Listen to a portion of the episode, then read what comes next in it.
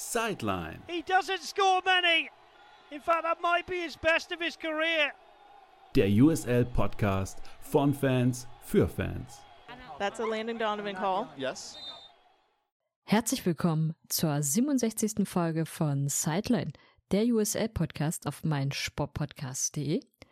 Wir starten heute in eine Folge mit vielen überraschenden Toren, vielleicht auch einigen Oh-No-Momenten. Aber wer nicht Oh-No ist, ist mein lieber Podcast-Kollege, der Wolf. Hallo.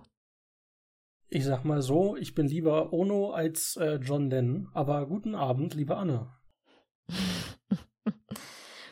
okay, bevor hier noch mehr komische Witze heute kommen, gehen wir schon mal in eine Partie rein. Wir haben ja heute ein paar Spiele aus der USL Championship und aus der League One.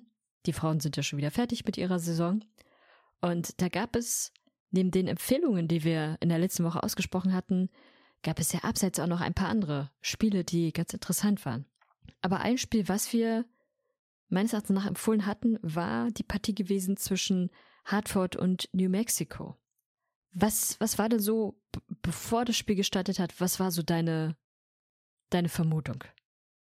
Dass wenn Hartford mal in die Gänge kriegen will, dass New Mexico durchaus ein schlagbarer Gegner ist. Die sind zwar dem Trainerwechsel ein bisschen stabiler unterwegs, aber jetzt kein unschlagbares Team, selbst für Hartford. Das war so meine Erwartungshaltung. Also wird nicht easy, aber sollte schaffbar sein. Und was würdest du jetzt so generell zur Partie sagen? Wie, wie hat sie dir gefallen? Ganz komische Frage. Da ich die Partie live gesehen habe, kann ich es, glaube ich, ganz gut beurteilen. Ich fand Hartford tatsächlich nicht schlecht in der Partie, manchmal ein bisschen unglücklich, was auch vielleicht an Schiri-Entscheidungen mit Abseits gelegen hat. Aber von vorne bis hinten durchaus unterhaltsam. Über Schiri-Entscheidungen können wir tatsächlich auch zum Schluss dann nochmal diskutieren für, für dieses Spiel. Aber es hat ja erstmal schon recht schnell mit einem Tor angefangen. In der 13. Minute gibt es ein Tor, bei dem ich ehrlich gesagt behaupten würde, ich glaube, Professor Zufall war auch mit dabei, weil es ist so, die Situation, eigentlich war es eine Ecke.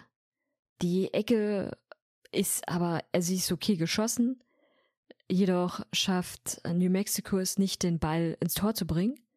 Mehrere Versuche, Hartford dagegen schafft es aber auch nicht, den Ball vernünftig zu klären.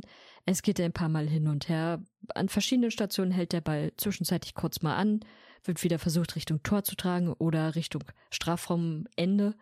Klappt nicht so richtig. Und dann irgendwann bekommt Nicky Hernandez den Ball vor die Füße. Der nimmt ihn so volleymäßig an, sorgt aber dafür, oder vielleicht auch zufälligerweise, dass der Ball nochmal auf dem Boden aufkommt, dementsprechend nochmal aufspringt und dadurch Joe Rice überrascht und so ins, ja, in die Mitte des rechten Ecks verschwindet. Ich persönlich würde sagen, es ist ein Zufallstor. Das war nicht so geplant wie, wie wahrscheinlich erhofft. Es war halt eine schöne Volley-Direktabnahme. Ich glaube, sowas trifft er einmal in 20 Versuchen, aber hat sich am Ende durchaus gelohnt. Aber gehe ich auch mit, das war nicht geplant, sondern eher und versucht den Ball noch irgendwie zu berühren und Richtung Tor zu buxieren. Und das hat er in dem Fall ganz gut gemacht. Dann sagtest du, es gab ein paar Abseitstore, die nicht, ab, äh, nicht anerkannt wurden? Ja, unter anderem eins in der 18. Minute. Klassisch formuliert, es gab einen langen Ball in den quasi in den gegnerischen Strafraum von New Mexico. Hopeno läuft sich frei, der Keeper kommt ein Stück raus und Hopeno trifft aus sehr, sehr spitzen Winkel den Ball ins Tor da war er halt sehr schnell und konnte halt die Schnelligkeit nutzen. Der Schiri hat das dann aber als Abseits ja, bekannt gegeben. Und wenn ich mich nicht komplett irre, gab es so eine ähnliche Szene nochmal in der ersten Halbzeit, die halt auch wieder Abseits war. Also quasi gute Hartford-Konter, die halt stellenweise an der Abseitslinie gescheitert sind. Und zweimal halt Hoppeno mit den Toren. Da war Hoppeno einfach zu schnell für den Schiedsrichter. Wie ging es denn ansonsten weiter? Ich habe noch eine einzige Szene in der ersten Halbzeit aufgeschrieben, und zwar, dass in der 41. Minute eine sehr schöne Schusschance für New Mexico gab. Ein Spieler von New Mexico kriegt den Ball so ein bisschen in der Luft, lässt ihn nach unten abtropfen und haut dann den Ball mit einem Drehschuss äh, unten links aufs Tor von Joe Rice und der konnte den Ball dann sehr schön aus der Ecke fischen. Das sah sehr gut aus von beiden Personen. Also zum einen die Annahme und den direkten Schuss vom New Mexico-Spieler, als auch eben die Parade von Rice, der aus quasi kurzer Zeit eine sehr schöne Parade gezeigt hat.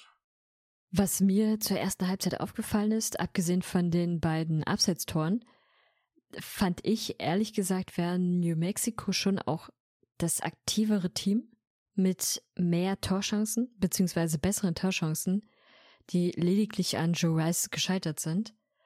Aber wenn er nicht im Tor gestanden hätte, dann hätte ich ehrlich gesagt erwartet, dass es zum Zeitpunkt der Halbzeit schon mindestens 2-0, eher sogar 3-0 gestanden hätte, weil die Chancen doch schon sehr gut rausgespielt waren und es auch schon eine Vielzahl an Chancen war im Vergleich zu denen, die Hartford hatte. Also da fand ich New Mexico einfach wirklich viel aktiver. Aber dann, wie ging es denn in der zweiten Halbzeit weiter? Würde ich dir auch gar nicht tatsächlich unterschreiben. Äh, und, äh, nicht, warte, ich würde sie nicht nicht unterschreiben. Also ich kann dir da nur zustimmen. Ich hatte mir aufgeschrieben, vielleicht hast du noch was vorher, aber ich habe mir als nächstes das erste Tor aufgeschrieben, was gefallen ist. Ja. Und zwar hat Beverly Makangila, ein Spieler von Hartford, ich würde schon sagen, das Tor des Tages geschossen. Es war auf jeden Fall eines, das in die Top, äh, Top 10 der quasi Fernsehtore des Wochenendes gepackt worden ist. Und ich wette, auf zur Auswahl fürs Tor der Woche steht.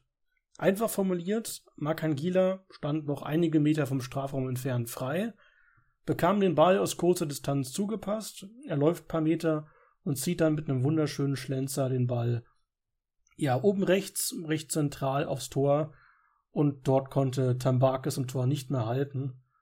Das war schon, wie ich fand, ein Traumtor. Also ein wunderschöner Schlenzer aus ordentlicher Distanz, oben rein, da kann man nichts gegen machen.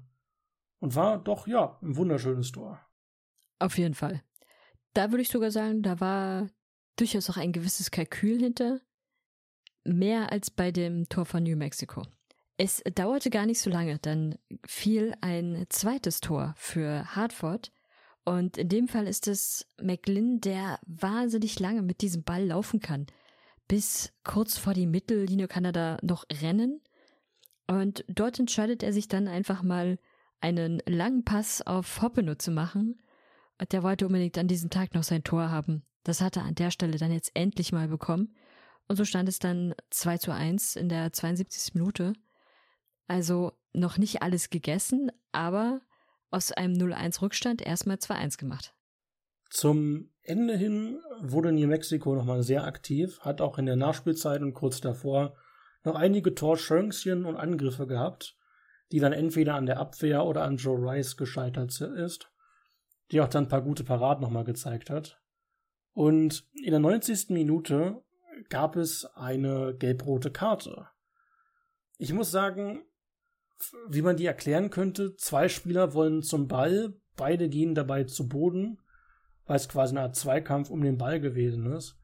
Also eine Szene, wie man sie eigentlich auf jedem Fußballplatz des Weiteren sieht, vielleicht ein bisschen rutschiger als sonst, aber die Schiedsrichterin hat Luis quasi für dieses Foul die zweite Gelbe gegeben, womit er dann eben vom Platz geschickt worden ist. Und äh, ja, das hat dann so ein bisschen die, die Kommentatoren nicht erfreut.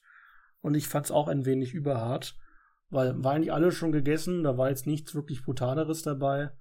Aber naja, wenn du es eine konsequente pfeifen willst, dann muss halt ein zweites gelbwürdiges Foul aus deiner Schiri-Sicht natürlich auch die zweite Gelbe geben. Aber ich fand es überhart ein wenig. Ja, da kann ich dir nur zustimmen. Ich fand an der Stelle da nochmal eine gelbe Karte geben auch ein bisschen zu hart. Er hatte erst, ich glaube, vier Minuten vorher oder so seine erste gelbe Karte bekommen und dann jetzt bei quasi seiner nächsten Ballaktion direkt wieder die nächste gelbe Karte für eine Situation, die auf dem Platz einfach wirklich sehr, sehr oft vorkommt, wo man jetzt keinem von beiden irgendwie da was Mutwilliges unterstellen könnte, hätte nicht sein müssen. Also da hätte auch einfach ein Freistoß gereicht und gut ist. Aber da jetzt nochmal gelb geben, ja, da war ein bisschen viel, fand ich. Hast du zu dieser Partie noch etwas? Nö, tatsächlich nicht. Außer dass ich halt sagen muss, dass Hartford doch effizient gewesen ist. Denn sie hatten insgesamt ja sechs Schüsse und haben davon, also sie hatten sechs Schüsse insgesamt, davon gingen vier aufs Tor und zwei waren drin. Also von den vier Torschüssen die Hälfte verwandelt, kann man sehr, sehr effizient nennen. Und zwei waren auch noch Abseitstore dann. Genau, also theoretisch sogar noch mehr, hast du recht. Ansonsten für Hartford selbst ist ja, sie sind immer noch letzter in der Eastern Conference, auch wenn sie jetzt zuletzt ganz gut gespielt haben und auch ein paar Punkte sammeln konnten. Es wird keine Platz 1 Saison mehr. So viel steht fest. Wer gerne auf Platz 1 wäre, ist Phoenix Rising. Die haben zu Hause gespielt gegen San Antonio. Und auch in dieser Partie ging es heiß her, könnte man sagen. Ja, man muss sagen, es dauerte gerade mal 13 Minuten, bis es dann ebenfalls eine rote Karte gab. Die war allerdings diesmal nicht gelb-rot, sondern glattrot. Einfach zu formulieren, zwei Spieler, also einer von San Antonio, einer von Phoenix, stehen sich quasi nebeneinander, quatschen beide miteinander, also im Sinne von, man redet böse aufeinander ein. Artiaga von Phoenix gibt seinem Gegner einen ganz sachten Nasenstupser. Also man könnte sagen, wenn eine Kopfnuss, dann eine sehr, sehr, sehr sanfte. Was passiert, ist recht einfach ja, zu erklären. Der Spieler von San Antonio lässt sich dann theatralisch zu Boden sinken und rollt umher. Der Schiri kommt angelaufen, zeigt Artiaga einen Vogel und gibt ihm dann die rote Karte.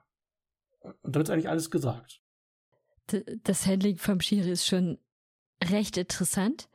Allerdings, wir hören ja auch nicht, was er sagt. Also, ich vermute ehrlich gesagt, dass die Reaktion des Schiedsrichters darauf resultiert, was er ihm da entgegenruft. Nach dem, also ich vermute halt, dass es was nach dem Motto gewesen sein wird. Ich habe doch gar nichts gemacht. Was man schon sagen muss, er hat eine Kopfnuss gegeben, also er ist mit seinem Kopf mutwillig gegen den Kopf des anderen gestoßen. Natürlich, also nicht doll, aber allein diese Tätigkeit ist definitiv rot. Von daher ist es völlig in Ordnung.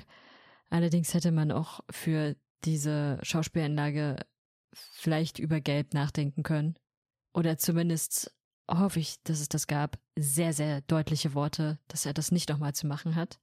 Weil der Schiedsrichter stand schon nah genug dran, hat es auch gesehen. Und da wäre diese Schauspielanlage überhaupt nicht nötig gewesen. Also wer sich vorstellen will, der Spieler, der die Kopfnuss bekommen hat, läuft erst ein paar Meter weiter, geht dann in die Hocke und lässt sich dann quasi zu Boden rollen und rollt dann ein paar ja, Sekündchen hin und her. Also so hart muss die sanfte Nasenstupser Kopfnuss gewesen sein, dass ihn dann erst irgendwie zehn Schritte weiter aufgefallen ist und dass ich dann zu Boden hocken und hinfallen musste. Ich sag mal so, äh, Zinedine Zidane würde sich schämen an dieser Stelle. Was ich da auch bemerkenswert fand, wirklich die Art und Weise, wie er da schauspielert. Also ja, er wird getroffen und vielleicht tut es tatsächlich auch weh. Allerdings dadurch, dass er das so extrem übertreibt, nimmt man es ihm leider nicht ab das wäre er einfach nur stehen geblieben und hätte sich ins Gesicht gehalten. Ich glaube, das hätte auch ausgereicht für den Schiedsrichter, um zu signalisieren, er ist getroffen worden. Und das wäre noch eine nachvollziehbare Reaktion darauf gewesen, weil so ein Kopfstoß, egal wie, wie hart er jetzt ist, kann, wenn du die richtige Stelle triffst, schon auch irgendwie kurz wehtun. Dementsprechend, es hätte ausgereicht, wenn er angehalten hätte, sich ins Gesicht greift, von mir es vielleicht noch in die Hocke geht damit hätte ich leben können, hätte ich gesagt, okay, das ist, das ist aus seiner Position nichts, das ist äh, Verhalten, was in Ordnung ist. Äh, er will klar deutlich machen, ich bin getroffen worden und vielleicht tut es ja wirklich weh. Allerdings, dieses sich da auf den Boden schmeißen und ein paar Mal hin und her rollen, als äh, wenn er da gerade verstirbt, also das ist wirklich mehr als unnötig. Klar, das wird in anderen Situationen auch gerne gemacht, gerade um eine rote Karte für Gina zu provozieren. Aber in seinem Fall ist es leider sehr, sehr offensichtlich, dass das Quatsch ist, was er da gerade macht. Die Frage ist, sind in dieser Partie noch Tore gefallen? Oh ja, also einige tatsächlich. Das erste Törchen fiel tatsächlich für die Mannschaft in Unterzahl, also für die Heimmannschaft von Phoenix Rising. Nämlich sieben Minuten später, in Minute 20. Die Abwehrspieler von Phoenix schlagen den Ball sehr weit nach vorne. Und dort läuft, man könnte sagen, die eigentliche Nummer 10, also auch rein spielerisch gesehen, Danny Trejo, unser alter Freund von Vegas, Der kriegt den Ball, läuft aufs Tor zu. Jordan Farr, der Keeper von San Antonio, läuft raus, versucht den Winkel kurz zu machen. Allerdings schlänzt Trejo den Ball so gut knapp unten rechts rein, dass selbst eine Spagataktion von Jordan Farr nicht ausreicht, um den Ball vom Reinrutschen äh, ja, abzuhalten. Also schönes Tor, schön schnell gemacht. Und ja, das ist das die überraschende Führung für Phoenix an der Stelle. Ja, definitiv. Es gab aber noch weitere Tore. Die haben nur sehr, sehr lange auf sich warten lassen, nämlich erst in der 86. Minute gab es dann das nächste Tor und das war der Anschlusstreffer für San Antonio. Und in dem Fall ist es äh, Justin Dillion, der einen sehr, sehr langen Pass von Hernandez bekommt, nachdem Phoenix einfach, muss man leider sagen, wahnsinnig schlecht verteidigt hatte. Und ich bin mir nicht ganz sicher, es könnte eventuell auch Abseits sein, wird allerdings nicht gegeben. Und man sieht es auch leider in den Wiederholungen überhaupt nicht, weil die Kameraperspektive gar nicht dazu passt. Er steht halt recht weit vorn, hat recht viel Platz, aber vielleicht hat er sich auch einfach nur in der richtigen Sekunde bewegt und kann dann einfach zum 1-1, was heißt einfach, er kann dann zum 1-1 ausgleichen und die Partie nochmal spannend machen zum Schluss. Also ich habe auch kurz an Abseits gedacht, weil er kriegt quasi die Flanke aus dem Strafraum zum rechten Pfosten geliefert, wo er steht und muss noch uns einen halben Meter einschieben. Und war halt schon so frei und so weit vorne, dass ich auch an Abseits gedacht habe. Aber ja, stimme dir zu. Guter Pass, dann muss er nicht viel machen. Und unterm Strich dann auch schon der verdiente Ausgleich äh, über die Zeit, weil San Antonio schon ein paar Chancen davor hatte, wo Novo noch ganz gut gehalten hat. Ist das etwa schon eine Anspielung auf das, was noch kommen wird? Vielleicht, vielleicht auch nicht. Ich wollte diese wunderschöne Schilderung nicht stehlen. Nee, du kannst gerne machen. Ich wollte dir das Parkett überlassen, also wirklich. ich muss zugeben, dieses Tor ist, glaube ich, als Torwartfehler noch sehr wohlwollend beschrieben. Auch hier eine ähnliche Szene wie beim ersten Tor von Phoenix. Phoenix war, hatte gerade quasi noch eine Chance gehabt, allerdings konnte San Antonio den Ball in der eigenen Abwehr klären. Von da gab es dann einen langen Heber in den Strafraum oder quasi zum Strafraum in die Nähe von, San, äh, von Phoenix. Tani Oluvasi, der das erste Tor schon gemacht hatte, oder der das erste Tor vorbereiten wollte, der läuft Richtung Ball. Problem an dieser Stelle, der Keeper von Phoenix war nicht im Tor und nicht im eigenen Strafraum. So, der steht quasi schon recht weit weg vom linken Strafraum-Eck, also aus Sicht des angreifenden Teams aus gesehen, kriegt dann erst mit, dass der Spieler quasi den Ball kriegt. Und dort hatte Oduvasi halt keine Probleme, die paar Meter um ähm, Rocco Rios Novo rumzulaufen und dann den Ball ins leere Tor einzuschießen. Man diskutiert ja immer gerne drüber, sollen Keeper aus ihrem Tor raus, sollen sie auf der Linie bleiben, sollen sie ihrer Box bleiben. Und ich bin doch oft nicht zwingend einer Meinung, weil ich dann doch eher denke, bleib lieber zurück. Aber in dieser Szene kann ich wirklich zu 0,0% verstehen, warum er A außerhalb vom Tor ist und B so weit außerhalb seiner, des kompletten Strafraums. Wie, wie würdest du die Szene er erklären oder beschreiben? Weil irgendwie, es ist schwer zu vermitteln, weil so blöd musst du auch erstmal sein. Ja, das, also, das ist wirklich nicht smart, um es diplomatisch auszudrücken. Wie, wieso kommt er so weit raus? Das ergibt zu diesem Zeitpunkt, zu diesem Spielverlauf einfach gar keinen Sinn. Es steht 1 zu 1 und du bist in der 93. Minute. Es gibt einen Verteidiger, der ist noch dran und dementsprechend gäbe es eigentlich gar nicht so das Risiko, dass du so weit rauskommen musst. Und er, er kommt halt wirklich, also er ist schon deutlich außerhalb des Strafraums und verpasst halt den Ball ich vermute, er wollte einfach nur den Ball abfangen. Klappt halt nicht. Dann schafft er es spielerisch nicht, den Ball abzunehmen und muss halt zusehen, wie, wie er einfach ins leere Tor eingeschoben werden kann. Also, weiß ich nicht, das macht einen ein bisschen traurig, dass so ein Fehler passiert. Aber du hattest äh, seinen neuen quasi Spitznamen mir vorhin erzählt. Den fand ich ganz treffend. Ich muss sagen, ich wäre auch gern darauf gekommen, oder den den Hut darf ich mir leider nicht aufsetzen, denn der kommt vom doch in der Community recht bekannten Account von USA Tactics von John Morrissey. Denn der hatte so schön dazu geschrieben, Rocco Rios Ono statt quasi Novo. Und das passt halt schon sehr, sehr gut. Das passt perfekt. Ich meine, du stehst nicht mal im eigenen Strafraum. Du stehst außerhalb deines Strafraums irgendwie schon drei, vier Meter Richtung Seitenlinie und kriegst dann erst mit, während der Ball schon quasi auf dich zugeflogen kommt. Ach fuck, da ist ja noch irgendwas. Äh, nee. Verstehe ich nicht. Also bei der Liebe, es ist wirklich ultra dämlich.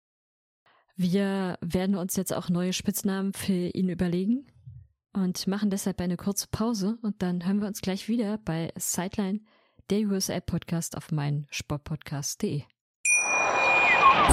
Wie baut man eine harmonische Beziehung zu seinem Hund auf? Puh, gar nicht so leicht. Und deshalb frage ich nach, wie es anderen Hundeeltern gelingt, beziehungsweise wie die daran arbeiten. Bei Iswas Dog reden wir dann drüber. Alle 14 Tage neu mit mir, Malte Asmus und unserer Expertin für eine harmonische Mensch-Hund-Beziehung, Melanie Lippisch. Iswas Dog mit Malte Asmus. Überall, wo es Podcasts gibt. Willkommen zurück zu Sideline, der USL Podcast auf meinen Sportpodcast.de. Und wir gehen jetzt mal in die League One. Dort gab es so einige sehr torreiche und überraschende Spiele. Wir haben uns zwei davon ausgesucht, die durchaus interessant sind, zumal wir die Teams ja erst vor kurzem besprochen hatten und beide überraschende Ergebnisse hatten.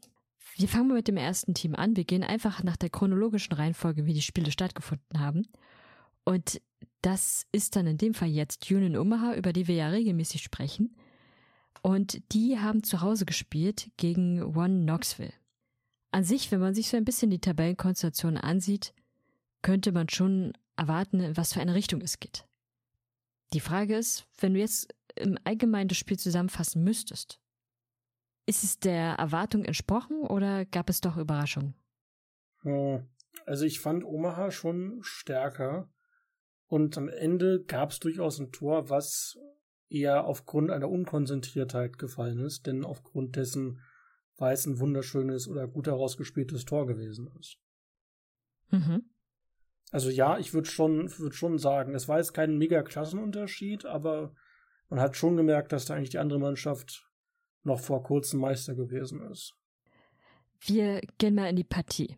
Die Partie fängt wenig überraschend an. In der 26. Minute gibt es eine Flanke von rechts und wie man es so schön aus, aus Trainingsvideos sieht oder kennt, ganz viele Leute verpassen diesen Ball und am Ende landet er dann doch bei einer Person vor den Füßen und der kann einschenken. In dem Fall ist es äh, Brito, der den Store Score natürlich gerne nimmt und zur 1-0-Führung für Union Omaha geht. Dann hatten die Jungs von Omaha eine Viertelstunde später die Chance auf 2-0 zu erhöhen haben aber ein bisschen Pech dabei gehabt. Denn es gab einen Durchsteckpass auf Hill, der dann fast die komplette Hälfte von Knoxville allein aufs Tor zulaufen konnte. Steht dann kurz vom Strafraum, zieht ab. Allerdings geht der Ball nicht ins Tor vom vor dem Tor stehenden Louis, sondern rechts am Pfosten vorbei. Und das war wirklich eine sehr, sehr gute und einfache Gelegenheit zum 2-0 zu erhöhen. Aber eben verpasst.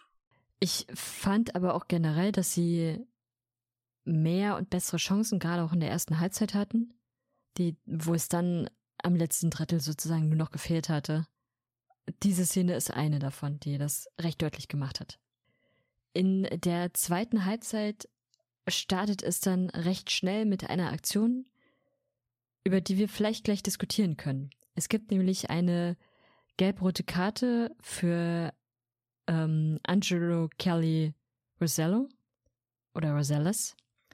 Und die Situation ist wie folgt. Beide Spieler sehen den hohen Ball auf sich zukommen und Angelo springt hoch, will sozusagen den Ball wegköpfen und haut dabei aber seinen Gegenspieler um, bekommt dafür dann seine zweite gelbe Karte, dementsprechend die gelb-rote Karte. Wie bewertest du denn diese Szene?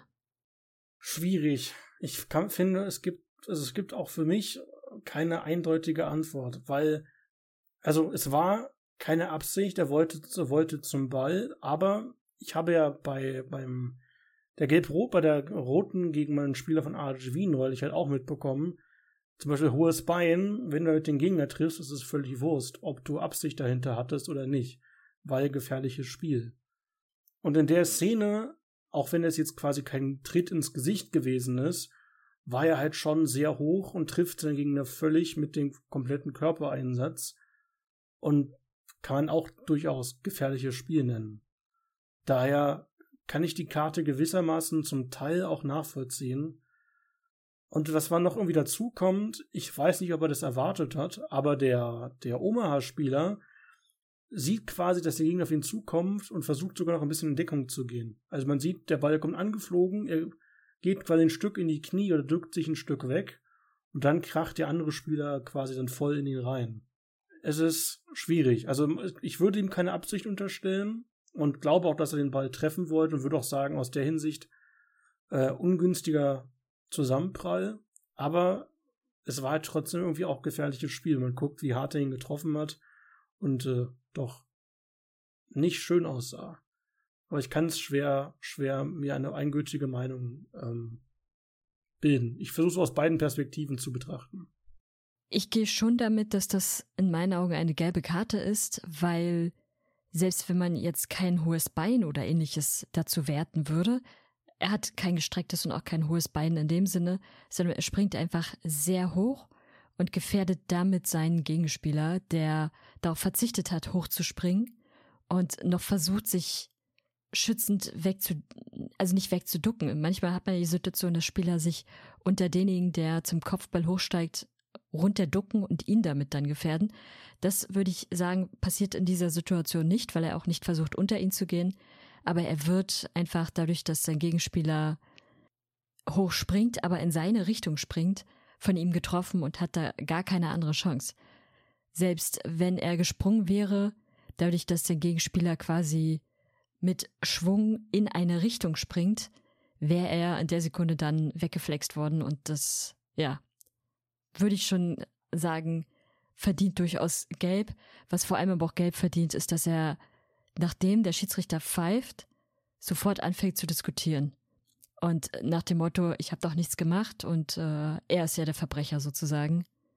Also da ist überhaupt keine Einsicht in der Situation. Und das kann ich dann ehrlich gesagt auch nicht verstehen. Dass, dass das nicht mit Absicht war, absolut. Das glaube ich. Aber selbst wenn es nicht mit Absicht war, er ist in der Situation sehr hoch gesprungen. Er ist mit Carajo in seinen Gegenspieler reingesprungen und hat dafür sorgen können, dass dieser sich schon auch böse verletzen könnte, Stichwort Gehirnerschütterung. Und dementsprechend unnötig und eine gelbe Karte, da muss man nicht diskutieren.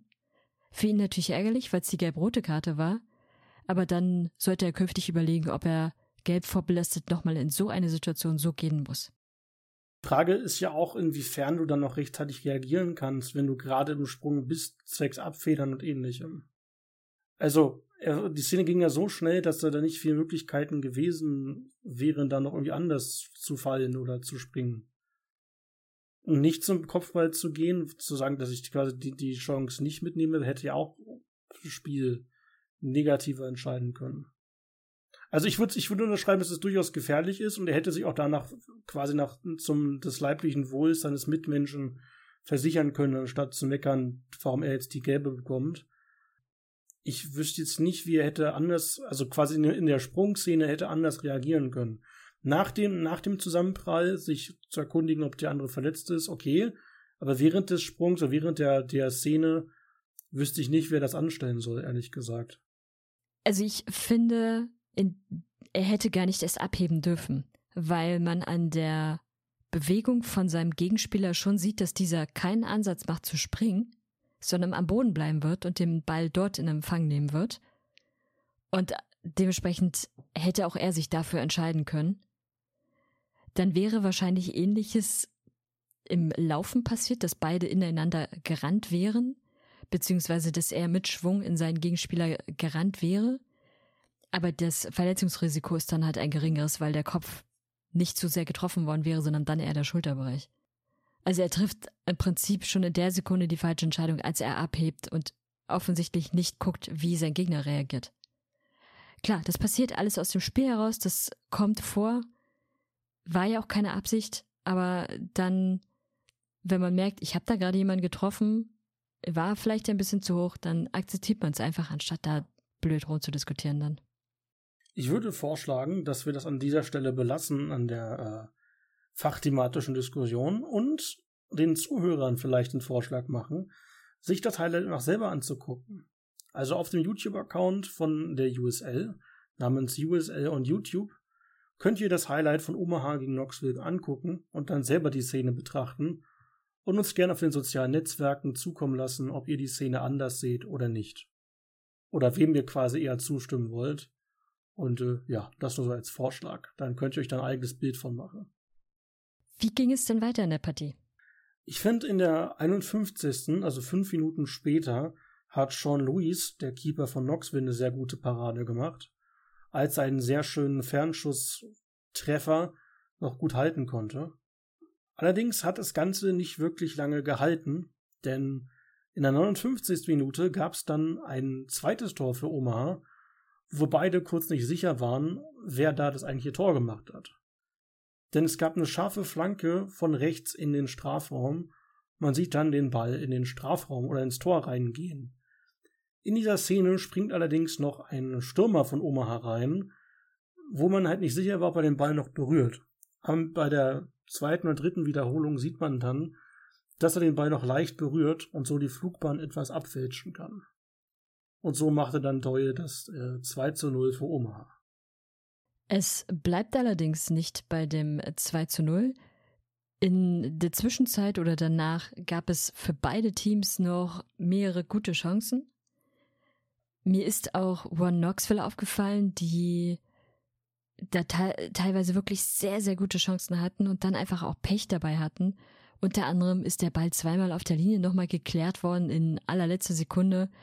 Einmal wird der eigene Torhüter von einem Omaha-Verteidiger sogar noch angeschossen, weshalb der Ball wieder Richtung Torlinie geht, aber dann noch von einem weiteren Verteidiger geklärt werden kann.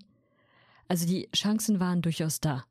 Allerdings fällt in der 97. Minute, also in der siebten Minute der Nachspielzeit, ein weiteres Tor für One Knoxville, äh, nicht für One Knoxville, für Omaha. Und in dem Fall ist es Willis, der erst wenige Minuten zuvor eingewechselt wurde. Und es wirkt ein bisschen so, als hätte er ein bisschen Frust, obwohl es keinen Grund dafür gibt. Sie führen zu dem Zeitpunkt ja schon 2 zu 0. Aber er läuft einige Meter mit dem Ball und zieht dann mit ordentlich Kraft direkt ab, schon auch deutlich außerhalb des Schuss oder des Strafraums. Und der Torhüter kann nicht viel machen. Der Ball sitzt ordentlich im Netz. Sehr, sehr schönes Tor, muss man sagen. Vielleicht war da schon ein bisschen Frust dabei, denn der, der Kommentator meinte beim Highlight, dass er jetzt, glaube ich, schon zum achten Mal eingewechselt worden ist in dieser, in dieser Saison. Vielleicht war das so ein bisschen sein Frustlöser-Moment. Nach Motto, hey, ich bin schon wieder nur der Joker. Zack, ich zeig's mal euch und mach mal ein schönes Tor. Damit ihr mich starten lasst. Guter Punkt. Allerdings blieb diese Führung nur ganze zwei Minuten bestehen, denn Knoxville konnte nochmal verkürzen. In der 90 plus 9. Minute. Das Tor an sich ist nicht spektakulär. Der Spieler dribbelt sich von rechts rein, passt und dann geht der Ball aufs Tor. Nuhu, der Keeper von Omaha, lässt den Ball nach vorne abprallen. Die Abwehr ist für zwei Sekunden unkonzentriert und so konnte dann der Ball aus kurzer Distanz ins leere Tor eingeschoben werden, bevor Nuhu überhaupt wieder auf den Beinen gewesen ist. Und damit war das das 1 zu 3 Anschlusstörchen für die Jungs im zartrosa lachsfarbenen Trikot, aber unterm Strich trotzdem der 3 zu 1 Sieg für Omaha. Was würdest du sagen, verdient oder nicht verdient? Würde ich schon sagen. Also Knoxville hatte mehr gute Paraden als wirklich gute Torchancen. Und das wird unterm Strich halt dann auch nicht reichen, um ein Spiel zu gewinnen. Ja, da würde ich dir zustimmen. Ich würde vorschlagen, wir machen doch mal eine kurze Pause, weil wir danach eine Partie haben mit reichlich Toren, die wir natürlich auch entsprechend besprechen wollen. Und dann haben wir noch ein paar Empfehlungen. Und wer sich die Empfehlungen der, letzte Woche, der letzten Woche angesehen hat, der wird mitbekommen haben, wir hatten ein gutes Händchen. Vielleicht haben wir es ja diese Woche wieder. Also, bis gleich, bei Sideline, der USL-Podcast auf meinsportpodcast.de. In rund 40 Folgen habt ihr mich jetzt schon sagen hören, I want to tell you about the Beatles. Ich habe euch die Geschichten zu ihren Alben und ihren Songs erzählt, euch ihre wichtigsten Wegbegleiter und Vertraute vorgestellt und natürlich die Orte, die für die Bandgeschichte eine wichtige Rolle spielten. Habt ihr die drei bisherigen Staffeln schon durchgehört? Nein? Na, worauf wartet ihr dann noch? Rein in den Podcatcher eurer Wahl und einfach mal losgehört. Und folgt gerne auch unserem Instagram-Kanal iwtty-Beatles Podcast. Willkommen zurück zu Sideline, der USL-Podcast auf meinsportpodcast.de. Und wir gehen jetzt mal in die Partie zwischen Northern Colorado Hailstorm und Lexington SC. Und das ist eine Partie, die wirklich viele Tore in sich hat oder mit sich bringt. Wir haben in der letzten Woche ja über Hailstorm schon gesprochen und es ist zurzeit irgendwie ein bisschen chaotisch bei ihnen. Sie sind zwar in der Tabelle doch recht erfolgreich, aktuell auf Platz zwei, aber ihre letzten zwei Spiele zuvor, klar, sie spielten dort unter anderem gegen den derzeitigen Platz eins und dann zusätzlich auch noch, na gut, eine Partie, die sie, wo sie ein bisschen duselig waren, aber auch sehr, sehr torreich war. Und jetzt empfingen sie Lexington. Die stehen in der Tabelle recht weit unten auf dem zehnten Platz, aktuell. Sind also ein Gegner, wo man, gerade wenn man zu Hause spielen kann, doch einige Punkte mitnehmen kann. Drei im Idealfall. Wie hat er diese Partie gestartet? Also erstmal fiel uns beiden auf, dass das äh, Bild total überbelichtet gewesen ist. Das fiel uns auch dadurch auf, weil links hinter dem anscheinend neu errichteten Stadion bzw. Gelände ein großes, nennen wir es mal, rundes weißes Zelt steht und durch die Überbelichtung es so aussah, als wäre der Himmel genauso hell wie das Zelt. Also es verschmolz quasi in eine weiße Wand. Aber es dauerte nur vier Minuten, bis dann das erste Tor fiel. Und zwar hat Juve quasi einen, ja, einen Fehlpass dazu genutzt, den Ball abzufangen und hat den dann recht trocken unten links reingezogen und damit das 1-0 für Lexington gemacht. Noch vier Minuten, ein guter Start für die Gäste. Es blieb allerdings nicht so lange dabei. In der 28. Minute dachte sich dann Hailstorm, dass sie auch mal eventuell versuchen könnten, das Tor zu machen.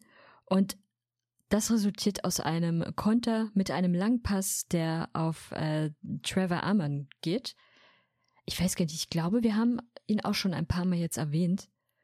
Und für ihn ist es recht einfach. Er tunnelt ganz entspannt den Verteidiger, auch dem Torhüter flutscht der Ball quasi irgendwie so ein bisschen durch die Hände am Bein vorbei und geht ins Tor und dann steht es 1 zu 1. Für einen Torjäger wie ihn gar kein Problem, sich gegen zwei durchzusetzen. Eigentlich eine gute Formulierung für das nächste Tor. Denn es gab zwischen dieser Szene und der nächsten Szene eine Spielunterbrechung, was wir auch darin gemerkt haben, dass es plötzlich deutlich dunkler gewesen ist. Und die Szene an sich ist auch klassisch zu erklären. Die Jungs von Colorado waren im Angriff, waren in der Nähe der linken Eckfahne. Von dort gab es eine Flanke in den Strafraum Richtung rechten Pfosten. Trevor Amang hatte keine Probleme, einfach entspannt in den Ball reinzuspringen und den Ball ins Tor zu köpfen. Und damit dann das nächste Türchen zu machen, und zwar das 2-1 äh, für Colorado. In der 45. Minute kombinieren sich die Jungs von Hailstorm erstmal ein wenig durch den Strafraum, machen einen kurzen Pass zu Billy King und der macht das, was er auch regelmäßig recht gut machen kann, nämlich das Tor. Dementsprechend stand es dann 3 zu 1 für das Team. Ich muss sagen, auch wenn ich mich hier vielleicht ein bisschen doof äh, anhöre, auch hier fand ich den Keeper nicht so wirklich überzeugend. Also bei zwei der drei Gegentore war irgendwie noch dran, noch dran, konnte aber den Bein nicht wirklich abfälschen oder irgendwie richtig parieren und wirkte, wie ich fand, bei dem Tor auch eher unglücklich. Also war nicht schlecht geschossen, aber ich fand den haltbar. Ja, da hatte ich so ein bisschen den Eindruck, dass er den Ball einfach gar nicht gesehen hat oder erst sehr, sehr spät gesehen hat. Weil einfach zu viele Beine davor sind. Wie ging es dann weiter? In der 65. Minute, also knapp 20 Minuten später, gab es dann einen Freistoß für die Jungs von Lexington.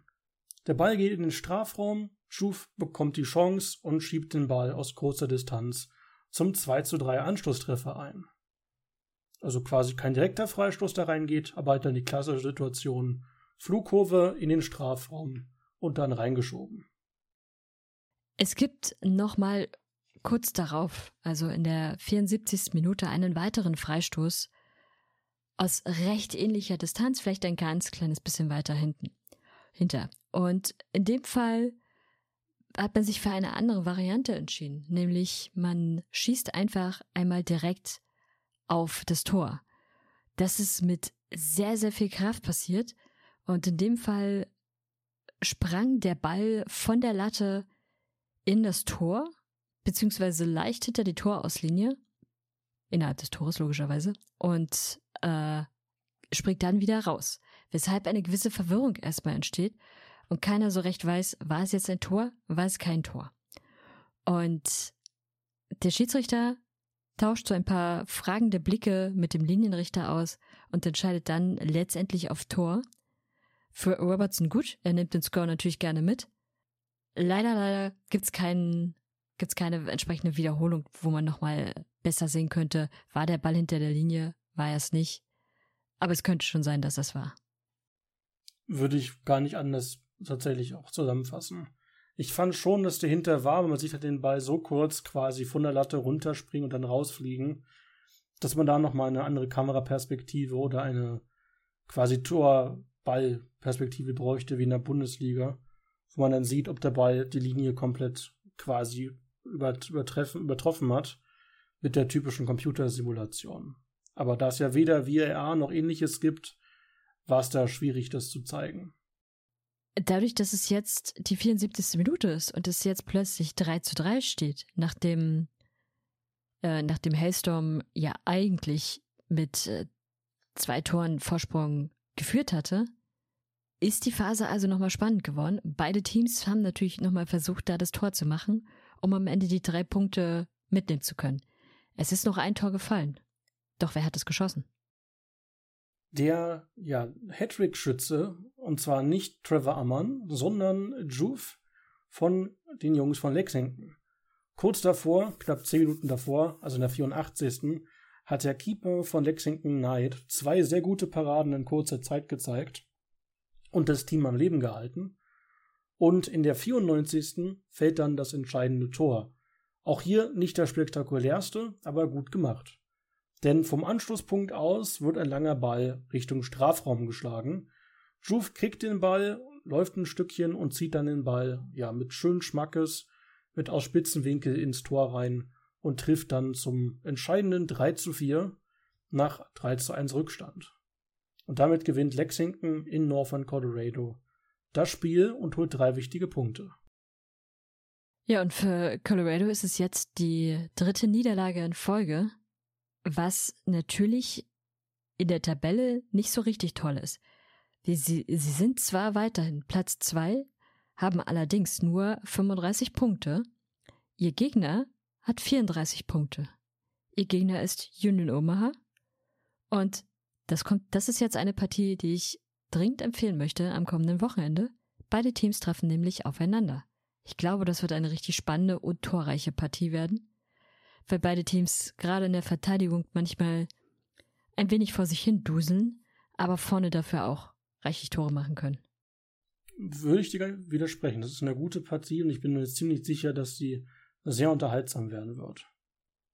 Hast du in der League One noch eine Partie, die du empfehlen möchtest oder lieber aus der Championship? Aus der League One tatsächlich nicht. Es gibt ein paar Duelle, die halt recht zwischen Top-Teams und nicht so guten Teams sind oder ein paar Duelle zwischen Teams unterhalb der Playoff-Linie, die auch nicht so verlockend sind. Daher würde ich sagen, lasse ich die League One tipptechnisch mal aus.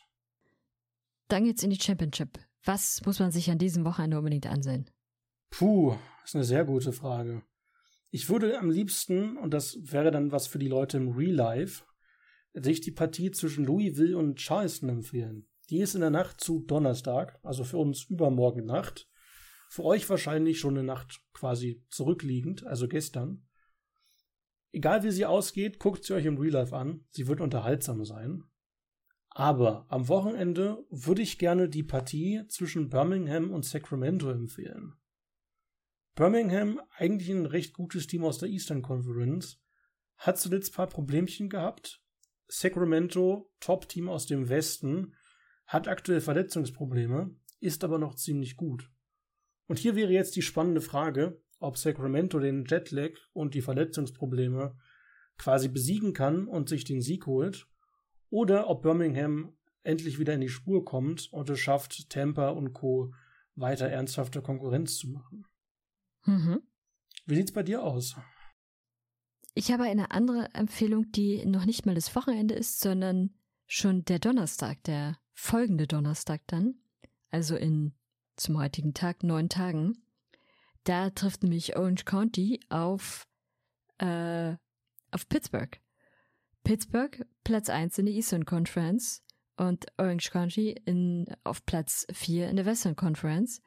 Beide wollen die Punkte haben. Orange County braucht sie dringend, weil hinter ihnen klopft San Diego an und hinter ihnen klopft unter, klopfen unter anderem auch die Switchbacks an. Für Pittsburgh ist es ein wenig entspannter. Aktuell Platz 1 mit 44 Punkten, Platz 2 hat 39 Punkte. Allerdings müssen sie auswärts ran. Das ist der Vorteil für, für Orange County, die natürlich die Punkte umso mehr haben möchten. Ein Vorteil, den ich aktuell sehe, ist, dass Orange County die Woche nicht spielen muss, wenn ich es nicht irgendwie falsch geguckt habe, aber Pittsburgh spielen muss. Das heißt, Orange County hätte eine Woche spielfrei und spielt zu Hause. Während Pittsburgh äh, am Wochenende gegen Hartford zu Hause spielen muss. Heißt auf jeden Fall ein bisschen müdere Beine für Pittsburgh durch das extra Spiel und natürlich durch die Reisestrapazen. Durchaus.